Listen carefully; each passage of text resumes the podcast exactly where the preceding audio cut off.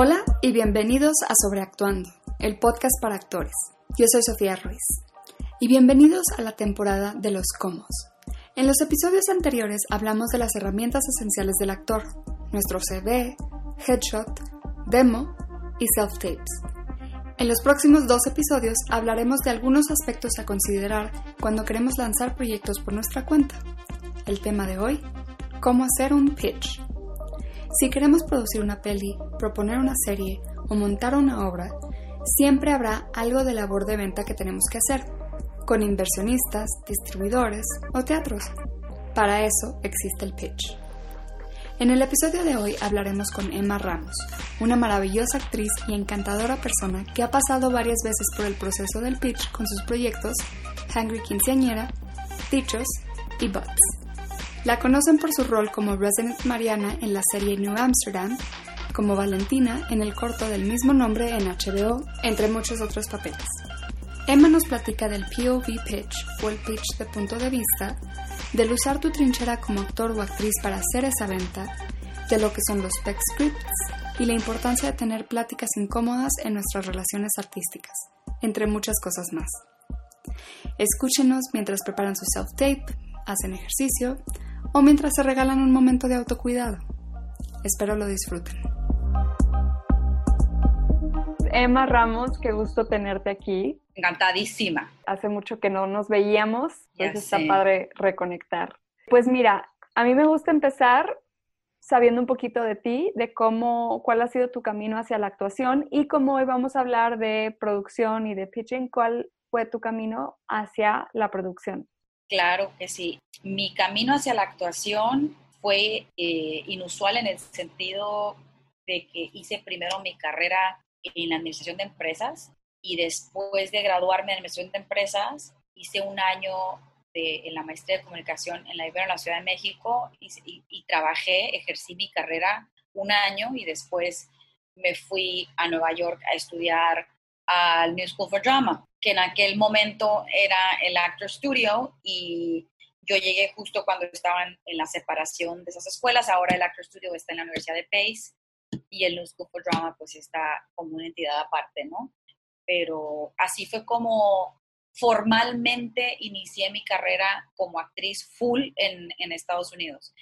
Eh, la, la, como el intento de actuación que tuve en la Ciudad de México cuando salí de la preparatoria, cuando salí de la universidad, mi primer año en la Ciudad de México me metí a la escuela que era la Casa Azul, no sé si todavía exista. Sí, todavía existe. Y estaba conectada con Argos. Argos y era la época de, ¿cómo se llamaba esta película que fue muy exitosa en aquel momento? O sea, es decir, que la Casa Azul en su momento tenía todavía acababa de iniciar TV Azteca, como que nos acabábamos de despegar de, de Televisa como monopolio y se consideraba la escuela independiente en aquel momento, mm. en donde no era la escuela de Televisa. Entonces hice, hice un semestre con ellos, con Víctor Hugo, que era el maestro en aquel momento, y, y, al mismo tiempo tenía mi trabajo. En la, yo trabajaba en la Cámara de Radio y Televisión.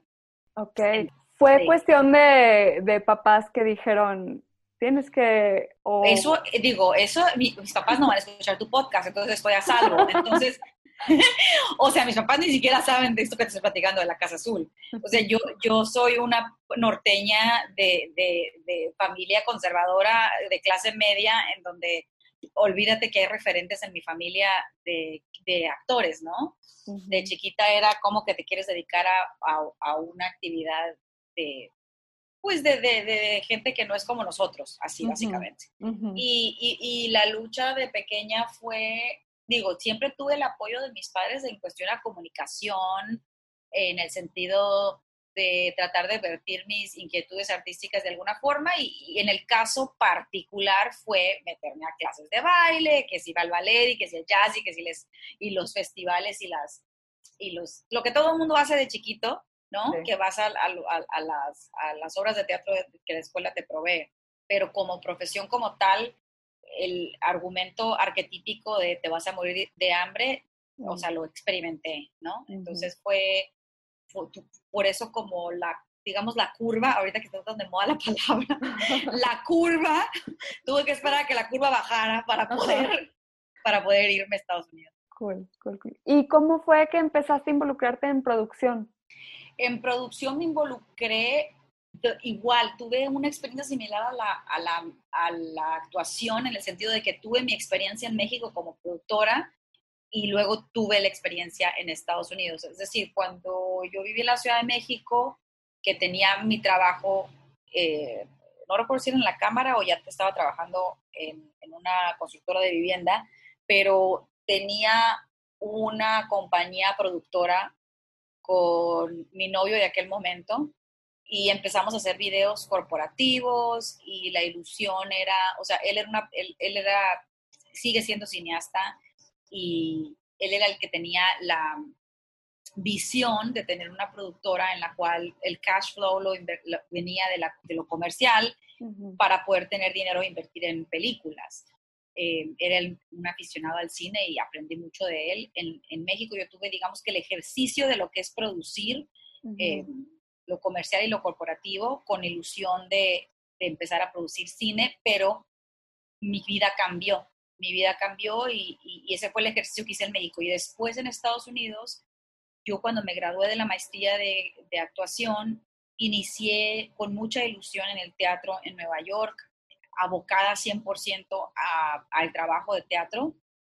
Y eso pues económicamente me duró creo que año y medio en donde mis agentes en el momento, porque no sé si en las escuelas de actuación en México pasa lo mismo, en Estados Unidos al final de tu carrera te hacen un showcase en donde invitan a los agentes y es la, la, manera en donde inmediatamente puedes empezar a trabajar. Si un agente te, te firma, entonces después de tu showcase ya empiezas a trabajar después de la escuela, que eso fue lo que me pasó. Entonces al mismo tiempo que empecé a trabajar en teatro, mi agente estuvo insistiendo que empezara a trabajar en televisión y en cine y los papeles eran limitados para una mujer hispana con, la, con el perfil que yo tengo, el acento que yo tengo. Entonces, ante la necesidad de los no papeles accesibles, empecé a escribir, eh, conocí, hice algunas, algunos, empecé a hacer videos. Era la época del auge de los web series fue justo en, la, eh, justo en el éxito de Broad City, que esas niñas estaban en UCB y después que hicieron la, la, venta de su show. Está otro show que se llama High Maintenance, que lo pasan en HBO allá, que también viene de una, de una web series. Y en ese año no había la representación hispana de, de quién estaba haciendo web series. Había una persona que de hecho es una gran amiga mía, que la admiro mucho a todo su equipo, se llama Julia Robb. Ella escribe para el show One Day at a Time y en su época en Nueva York, que éramos peers como actrices, ella es un referente no, no elogiado por mucha gente, porque mucha gente no lo sabe, pero ella fue la, la persona que inició un web series que se llamó East Willie B, que castió a todos nuestros amigos hispanos que ahora son eh, grandes estrellas. Una de ellas es Raúl Castillo y, fue un, una, un ejemplo de cómo ella escribió, produjo, estuvo en esa serie y inspirada por ese ejemplo y por algunos varios, eh, varios otros ejemplos que sucedieron en el momento, me inicié a producir. Inicié a producir y escribir. Este, eso fue después de los cuatro años. Coincide que yo soy de Culiacán, Sinaloa, y me imagino que tu audiencia sabe que Miguel Rodarte, actor mexicano, es de Culiacán, Sinaloa. Y nosotros nos conocemos, conozco a Miguel. Miguel fue mi maestro de, de inglés cuando estaba chiquita mm. y fue la primera persona que me dio un trabajo cuando yo estaba en Nueva York. El primer trabajo que tuve después de que me gradué como asistente de producción fue gracias a Miguel. Miguel me presentó a Juan Aura. Juan Aura estaba haciendo una película independiente con Steven, uh, con, con, Steve Fierberg y fue una película bien padre donde estaba Michelle eh, Sigman y estaba Osvaldo Benavides y yo ahí en esa película aprendí muchísimo de lo que era producir cine independiente en Nueva York, que es una particularidad muy específica, ¿no? Eso, más, más, las ganas de, de, no estar sentada esperando que me dieran un papel, eso fue lo que hizo que empezara a producir comedia después. Claro. Y bueno, entrando como un poco más en tema, a la hora de, pues, de producir algo, se habla mucho de, del pitch que tienes que hacer. Sí. ¿no? Entonces, como para empezar desde lo más básico, ¿qué es un pitch?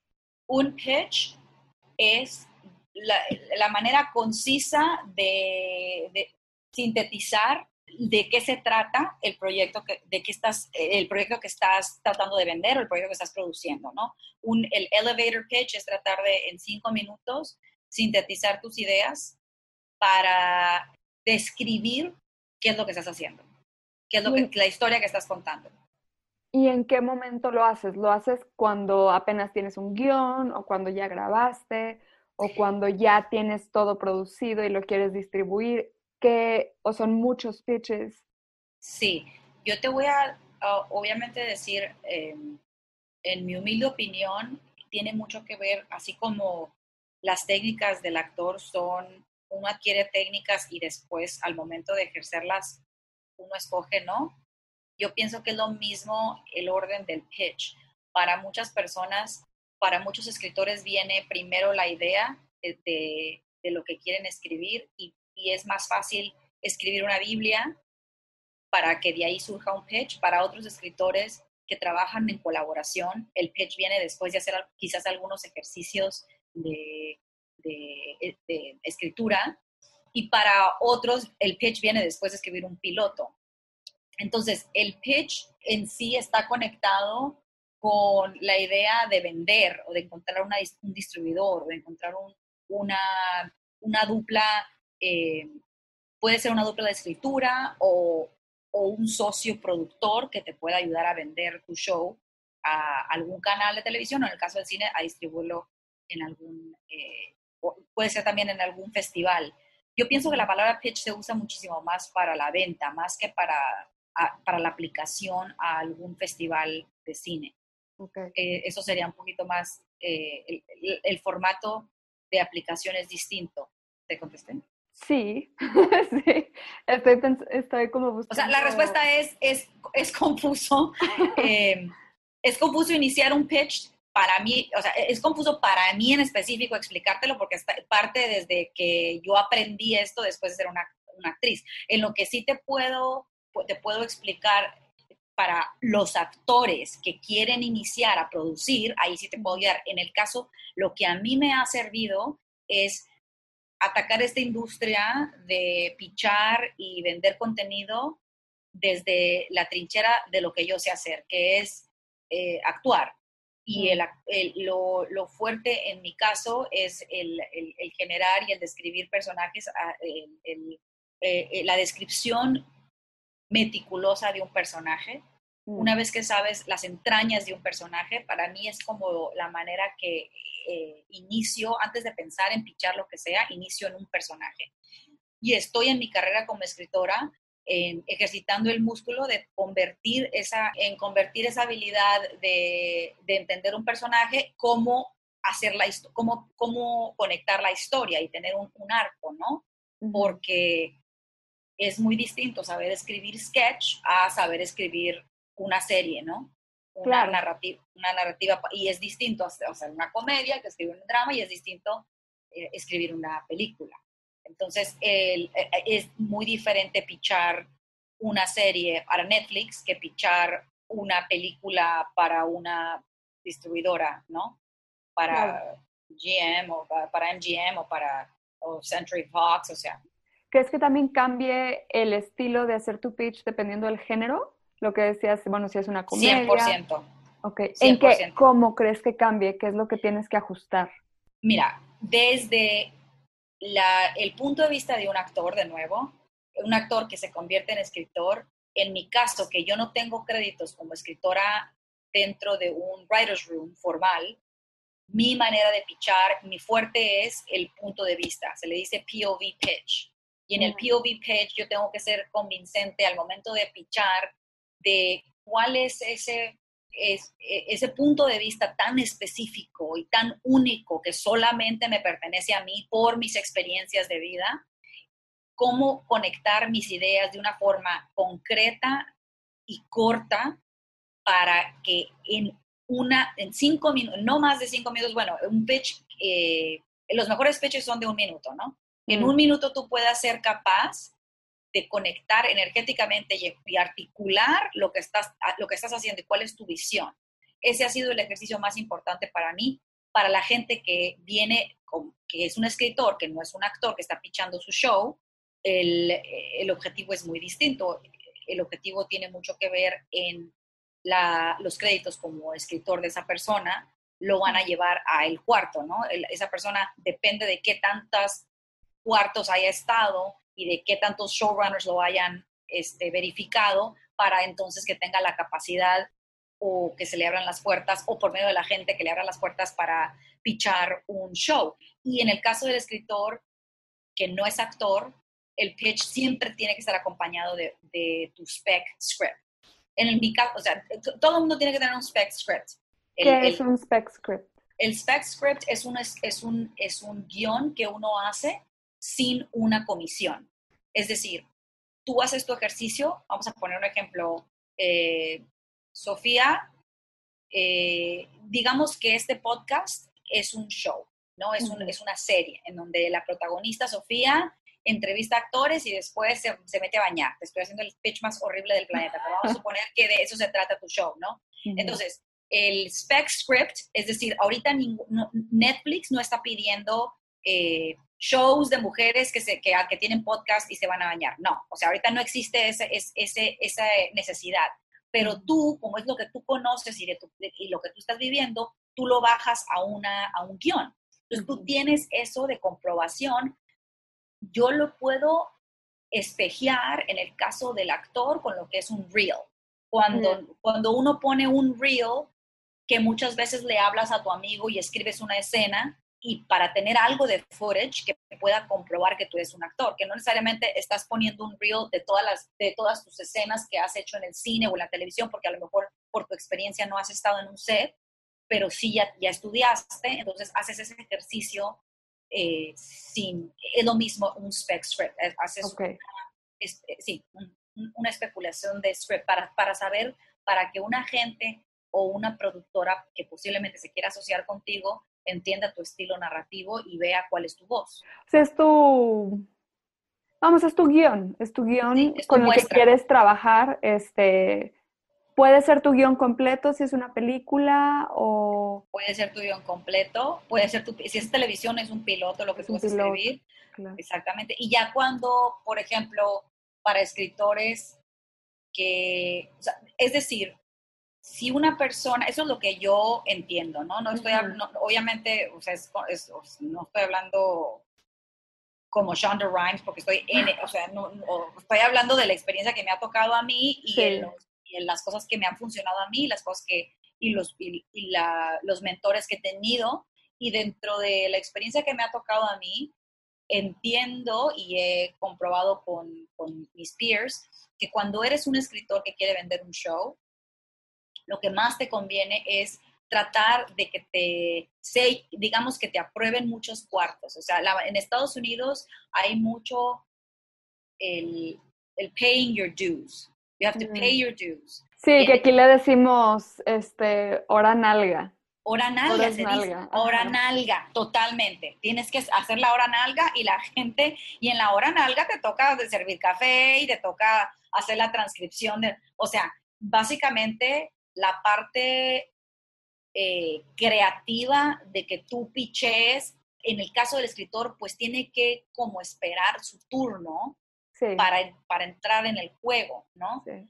Y que bueno, este ahorita, este, digo, el podcast es más que nada nos escuchan actores y, y, y creo que tú eres un ejemplo muy padre porque eres una actriz que se ha movido para hacer proyectos, que creo que es algo que muchos queremos hacer.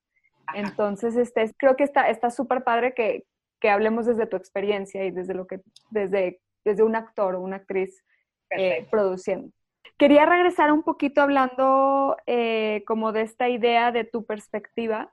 Por ejemplo, en, en la serie Bots, que ahí este, está muy, muy clara su perspectiva, ¿no? De ti y de, se me olvidó el nombre de esta chica. Irene Lucio. Y de Irene Lucio, que son, somos latinas, que no somos esta latina voluptuosa Sofía Vergara con el acentote y la, ¿no? Esta cosa muy picante, ¿no? Este, y queremos vernos representadas en, en la pantalla. ¿Eso es suficiente para tu pitch? ¿O para hacer esa venta? Eh, bueno, en Estados Unidos las reglas de un pitch eh, debes de incluir alguna referencia. Un pitch es, eh, avanzas mucho cuando dices, cuando el nombre de tu pitch, si tú puedes en el título de tu proyecto incluir lo que tú estás tratando de vender, o sea, no hacerte el muy astuto de decir, este, el surrealismo, o sea, ya, ves que hay mm. muchas veces que queremos impresionar y que no somos auténticos. Hay veces que lo, más absurdo, lo más, lo más, este... Lo más obvio. Exactamente. Lo más obvio muchas veces te sintetiza y te ayuda a avanzar en tu comunicación con las personas que estás tratando de vender. En el caso del pitch, por ejemplo, de Buds, era el nombre, el acrónimo, eh, nos servía mucho para muchas funciones. Butts, como palabra, pues significa nalga. Ahorita que estamos hablando de la hora nalga, ¿no? Pero nosotros siempre teníamos que aclarar que era el pero, o sea, era con una T. Entonces, butts with one T, mm. and it's, it's bilingual, underrepresented, titless sallies. Ya en esos, en esos 20 segundos que te dije, la persona que nos está escuchando ya entiende exactamente qué onda. O sea, estas niñas no se toman nada en serio están, están conscientes de que los cuerpos de las mujeres latinas son, o sea, vamos a hablar de bats, entonces ahí tienes eh, la atención del público. Y en el caso de empezar con bilingual, estás uh, underrepresented, ahí las dos primeras palabras te estábamos hablando de lo que, de lo que tú describías. En el caso de cerrar, el botón que siempre metíamos, que nos ayudaba muchísimo al, al picheo, era decir, this is the Latina Key and Peel. En aquel momento, Key and Peel, el show de sketch que tenían ellos, era exactamente lo que nosotros estábamos tratando de estructurar en, de forma independiente. Perdona, una interrupción, nada más para dar una traducción, es las chicas, eh, ¿cómo, ¿cómo traducirías Sally's? Como, como ñoñas. Como las ñoñas sin pechos poco representadas. Exactamente. Que son las, las latinas Key and Peel. Exacta, exactamente. El pitch es exactamente, exactamente así era. Era las ñoñas bilingües, sin busto, o sea, ¿no? Planas, ah, que, no están representadas. Y cuando es, ah, ja, ja, ja, ja, ¿qué? Y, de, es como Key and Peele en latinas. Mm. Punto. En esas, en, eh, ya ahí sintetizas el universo y ya la persona que te está recibiendo el mensaje está construyendo su, tu propio show en su imaginación.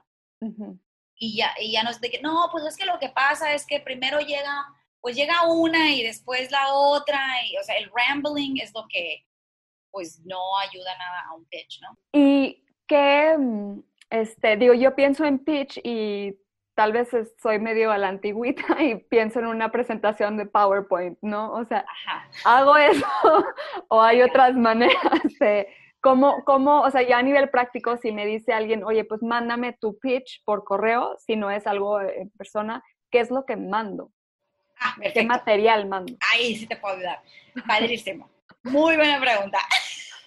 Este, eh, de nuevo, en Estados Unidos, en México, no sé si esto es la, regla. En Estados Unidos, el pitch, eh, eh, digamos, el 1, 2, 3 del pitch. Primero es el contacto verbal con la persona, es la llamada, es lo que tú y yo, que, que como mexicanos sabemos perfectamente. Es la vibra de, de esto se trata el show, ah, qué risa, mándame tu material a ver qué han hecho.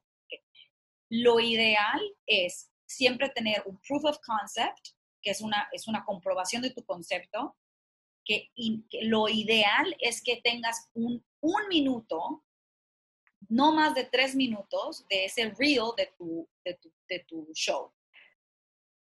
En ese reel de tu show tú puedes mostrar exactamente de lo, de lo que estás hablando si, tienes accolades, si tienes eh, premios, o... premios que puedas como en, en, en, en, bold, en ese correo muy sintetizado, un link de tu proof of concept, las, los premios que hayas ganado y eso que tú llamas el PowerPoint se le llama el pitch deck. Mm. El pitch deck se pide no más de cinco slides, no más de cinco acetatos, ¿cómo se le dice, perdón? Eh, ah, qué mal, ¿eh? Cinco mal, filminas, cinco... filminas, filminas. Cinco hojas. Cinco hojas tamaño cartulina.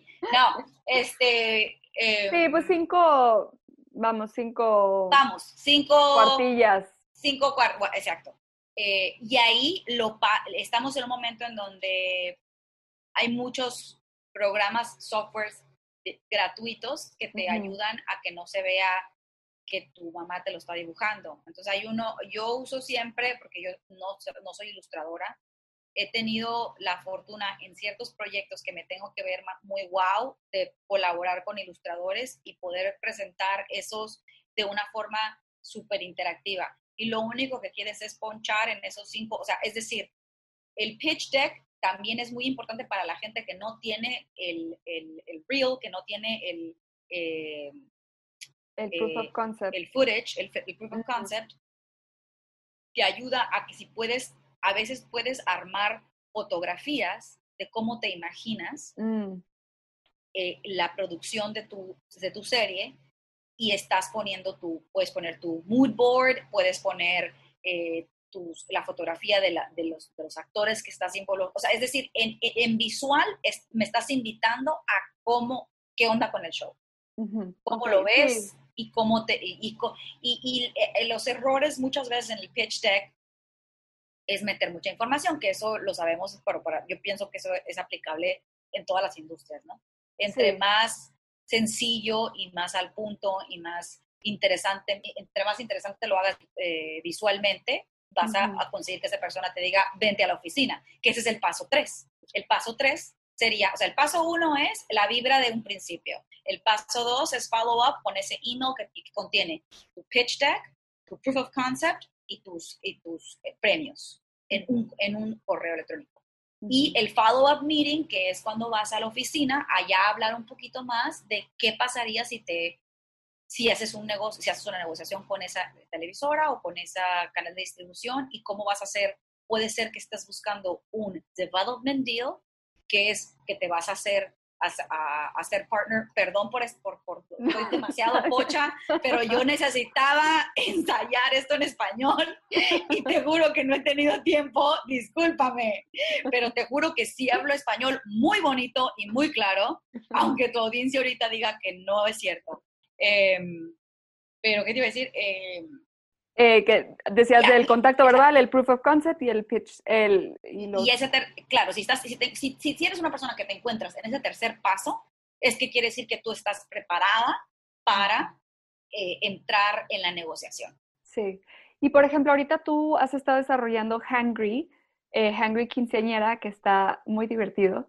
Este, y es una serie, ¿correcto? Sí. Entonces, ahí lo que yo entiendo con, cuando desarrollas series es que, pues sí está, como que tienes que ir mucho más allá de simplemente tu piloto, ¿no? Tú tienes que tener pensado al menos tener una idea de cuál va a ser el arco de cada uno de los personajes en una, dos, tal vez hasta tres temporadas, por, para poder la posibilidad de que ellos entiendan, bueno, pues, pero ¿a dónde lo voy a llevar? ¿No? Me vas a dar tres capítulos y se acabó la historia, ¿no? ¿Qué, qué más? ¿Es correcto? es correctísimo. Lo que te puedo decir es que en mi caso, que cualquiera de tus actores que esté me, podrá corroborar con esta información, cuando te encuentras en alguno de estos tres pasos, desde el actor que está produciendo, siempre va a variar el cómo atacar cada uno de los pasos, si está representado o no está representado. Es muy diferente cuando vas a una reunión con una agencia detrás de ti, porque hay muchos protocolos y cosas de paqueteo que no están en tus manos, que lo platicas antes como, es como entrar con un coach, ¿no? Es como entrar con un coach a diferencia de entrar tú solo. Eh, eh, yo he tenido ambas experiencias. He estado desde un inicio de mi carrera en Estados Unidos representada como actriz, pero no estaba yo representada como escritora y productora. Entonces, en un principio, cuando estábamos desarrollando Bats, eh, Irene tenía su agente como actriz y yo tenía mi agente como actriz. Y en el proyecto de Bats estábamos solas. Mm. Entonces, muchas de nuestras reuniones también era, nos, nos, nos, sentamos en aquel momento con algunas agencias para que representaran el proyecto Bats. Okay. pero cuando no estábamos representadas, cada vez que nos estábamos con alguna televisora, éramos ella y yo resolviendo, ella y yo preparando todo, ella y yo viendo de qué manera hacíamos el pitch deck, todas estas cosas que es muy semejante a la producción de, cine independiente o de series, que es lo que muchos como actores hemos intentado todos, ¿no? Hacer, haciendo videos, etcétera. Muy parecido la mecánica de pichar cuando no está representado. Ahora que tengo la experiencia de ir en un proyecto con una representación, todo es mucho más formal. Yo pienso que mm. la, diferencia de estar de novios a estar casados, o sea, es así como que, o sea, no, no, bueno, o sea, cuando estás casado tienes que checar cuándo se va a gastar el dinero, cómo y cuándo, ¿no? Entonces, este, sí, eso quería aclarar porque, porque me hubiera encantado que me hubieran dicho antes a mí eso. Sí, pero sí lograron tener estas oportunidades de juntarse con gente en, con televisoras. Sí. sí se abrieron esas puertas. Sí. Y todo es como en todo en la vida, o sea, cuando no está representado, bueno, y muchas veces todo está representado también para hacerte franca, ¿eh? O sea, si todo tiene que ver tus relaciones como, como, como, como, artista y como persona. O sea, eh, al final de la vida yo pienso que los agentes son, eh, ayudan muchísimo en la parte legal y ayudan muchísimo cuando de verdad eh, eres una persona que ya hiciste todo lo que pudiste hacer por tu cuenta, entonces ya el agente viene como a ponerle el último listón al, al, al regalo que tú tienes años construyendo. Mm, mm. Sí ha sido mi experiencia, por lo menos, y yo pienso que esa experiencia se asemeja a todas las personas que entramos en este medio sin referentes y sin, y sin familiares que nos ayuden, la verdad yo lo he visto que tengo amistades que sus papás están en el medio y la diferencia no es que la, no es que sea más fácil, no estoy diciendo que la, ellos lo tienen más fácil porque todo el mundo se tiene que comprobar. Eh, estamos en un momento muy importante y muy eh, bonito para todos los creativos porque se le entregaron las manos a la audiencia de lo que de qué historias queremos contar y por eso nos, nos, abrieron las puertas a todos estos contadores de historias de, formar audiencias, ¿no? Sí. Eh, entonces, e, esa es una súper ventaja, aunque detrás de cámara se sigue, sigue habiendo manejos de todo tipo y, ¿no? Pero eh, yo lo veo en mis amigas que están dentro del medio, la diferencia es que cuando van a los cuartos a vender sus shows y su padre es productor, o se agilizan mucho los procesos. Claro. Es la única diferencia. Claro. Una pregunta que, que se me hace importante creo que muchos, nos pasa mucho que de pronto vas a la escuela de teatro y no te hablan de dinero, no te hablan de, administración, no te hablan de, de, negocios, estás tú en tu línea creativa. Y creo que muchos caemos en no saber cómo lidiar con todo ese rollo administrativo. Y tú tienes la fortaleza de que empezaste en algo muy administrativo y, y tienes el lado creativo. Me habías platicado también que Luego hiciste un hiciste equipo con una chica, este, no sé si era con Irene de POTS o si te refieres a otro proyecto, pero que ella, era, ella tenía como mucho este lado creativo. Sí. Tú también el lado creativo, pero también el administrativo, entonces pudieron hacer muy buen equipo. Sí. ¿Funcionan ese tipo de equipos o qué tipo de equipo debe buscar un actor eh, para lograr sacar adelante el proyecto que quieren sacar y que no se quede en la idea bonita o en el guion? Que no se quede en la idea? Es una pregunta muy bonita porque es muy compleja lo que me estás preguntando y el actor, la fortaleza más grande de un actor es la valentía de enfrentar y de ser, de ser, de conectar con una honestidad tan profunda que para un actor que se sincera a sí mismo y dice, a mí no me interesan los números, pero sí me interesa poder trabajar y sí me interesa que mi voz tenga resonancia en, el mundo, ¿no? Yo pienso que la gran fortaleza de ese actor es encontrar a su dupla o encontrar a una persona que, que, que, que se sincere a ese nivel con el actor.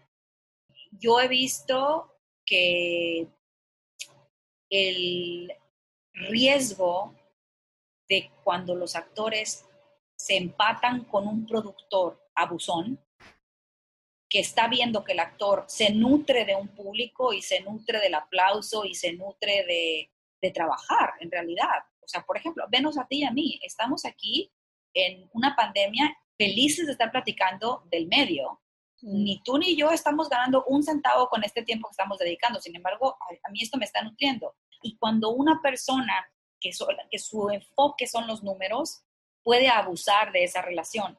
Yo pienso que cuando el actor se vaya, va en la búsqueda de con quién empatarse para, para avanzar sus proyectos y se siente con un posible productor, que se animen a hablar de las cosas así, tal cual, tal cual, tal cual, eh, rudas, tan rudas como preguntar, ¿a ti te interesa solamente estar en el Step and Repeat en Cannes?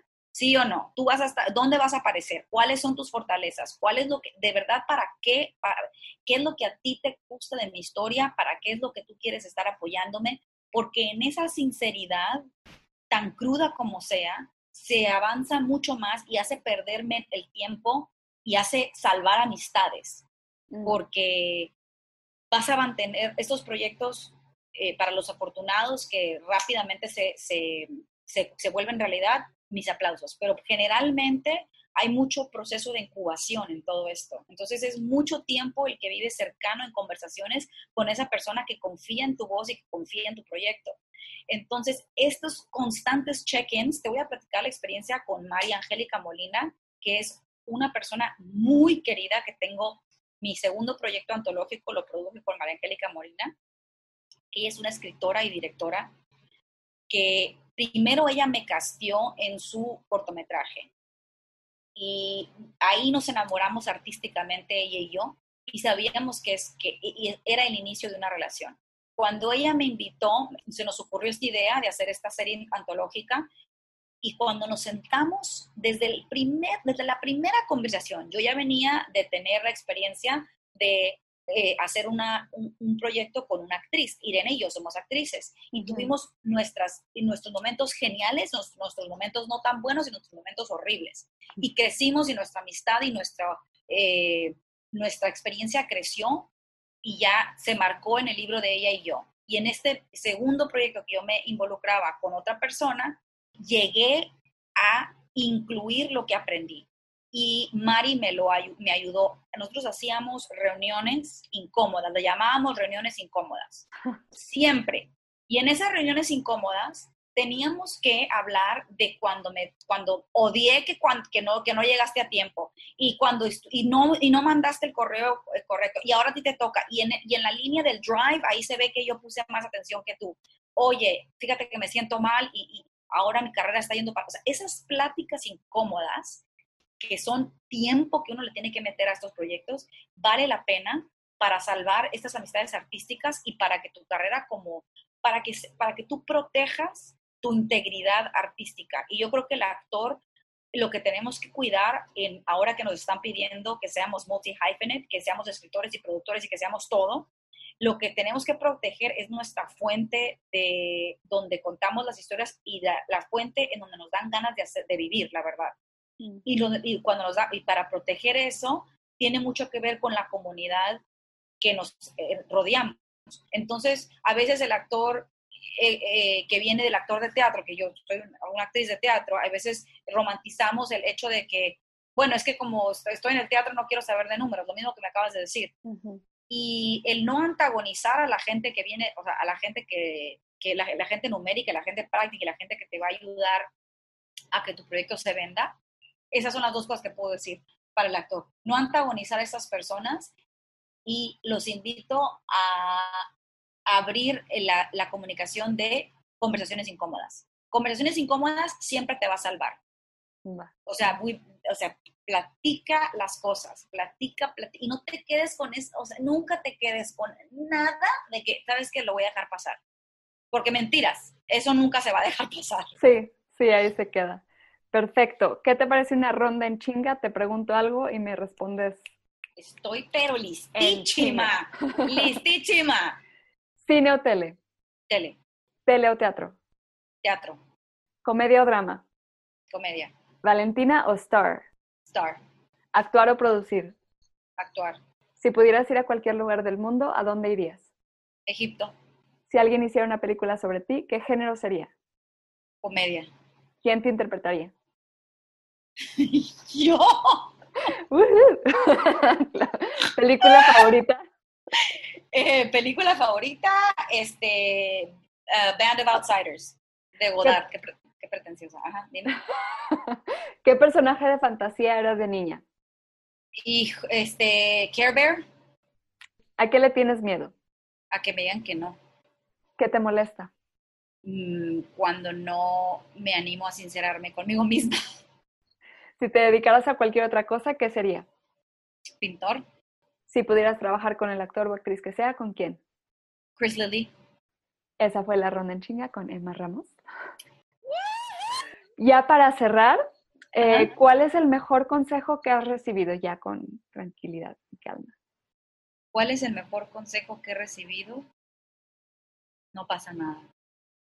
Mi papá es el mejor consejo que he recibido. O sea, lo que sea, y, es, co- es, es, eh, acordarme de la voz de mi papá desde chiquita y, y hasta ahora, me lo sigue repitiendo, de cualquier cosa, después de cualquier conversación. Reina, no pasa nada. Mm. Eso, ¡ah! sí, Tal vez es la misma respuesta, no sé, pero ¿cómo manejas el rechazo? ¿cómo manejo el rechazo? Tan constante para los actores. con una agonía profunda. Como un parto, o sea, sí, sí, sí, no, no, no, horrible. No, no. ¿Tienes algún consejo para los actores ahorita en la cuarentena? Sí. Tus amistades son tan poderosas. Hoy más que nunca estoy tan agradecida de mis amigos actores que nos entendemos. El roller coaster, eh, roller coaster emocional que es eh, estar encerrados. Mm, mm. Y, y- sí, entonces que, que yo le aconsejo a, a los actores que están viendo esta cuarentena que, que nos apapachemos si no queremos hacer nada. Mm. Es, o sea, no, no hay, no hay- no- no- no- nadie nos está calificando. El que no haga nada o el que haga mucho, ¿qué, qué importa? Na- o sea, no. Ahorita no, ahorita no es momento de, nunca es momento de compararnos, nunca. Nunca es momento de decir por qué esta persona, nunca. Pero ahora, con más razón, no podemos estar comparando de que por qué esa persona sí, por qué esta no, y qué, qué es lo que estará haciendo aquella persona y, y, y yo debería de hacer. Y no, no, no, no, no, no. Ahorita lo más importante es mantener nuestra salud mental. Esta carrera es muy, muy de estar checando con nuestro interior y tenemos que cuidar nuestra mente. Hay muchos actores con problemas eh, de depresión y de ansiedad y esta pandemia acelera y va en directa relación con esas, con esas emociones. Entonces, tenemos que cuidarnos entre nosotros. Si hay algún actor que no tiene seguro médico, o sea, no es necesario que empiece a toser. Es, cuidar nuestra mente es primordial en esta pandemia. Y nos tenemos unos a que somos, somos los que entendemos en realidad. Entre actores sabemos por lo que estamos pasando. ¿Dónde te encontramos en redes? I am Emma Ramos. Es el, es el nombre de mi Instagram. Emma Ramos 313 es el nombre de mi Twitter. ¿Y qué otra cosa hay, Sofía? ¿Tu página? emmaramos.com y en Facebook estoy como Emma Ramos Actress. Perfecto. Pues muchísimas gracias, Emma. ¿Te gustó? Pues Bueno, es que con- necesito subtítulos, Sofía. ¿Qué está pasando con mi pochez? ¿Qué está pasando? Muchísimas gracias por escuchar. Emma es tan encantadora y tiene mucha experiencia súper valiosa. Me encantó platicar con ella. Espero nuestra plática les haya dado una idea de lo que hay que preparar para presentar sus proyectos y que se sientan empoderados cuando llegue ese momento. Si les gusta el podcast, les invito a que se suscriban en donde sea que escuchen sus podcasts. Si tienen un minutito, compartan el pod y déjenos una reseña con 5 estrellas en iTunes. Eso nos ayuda a que más gente nos descubra. En las notas del show encontrarán el link para que puedan hacer la reseña independientemente de la plataforma en la que escuchen. Si quieren una dosis de inspiración actoral semanal, sigan al podcast en Instagram y Facebook como Sobreactuando Pod o síganme a mí como Sofía Ruiz Actor. Espero hayan disfrutado este capítulo, que tengan un hermoso día. Esta es una producción de Flower House Films. Las opiniones expresadas en este episodio son responsabilidad de la entrevistada y no representan las opiniones de la entrevistadora o del podcast.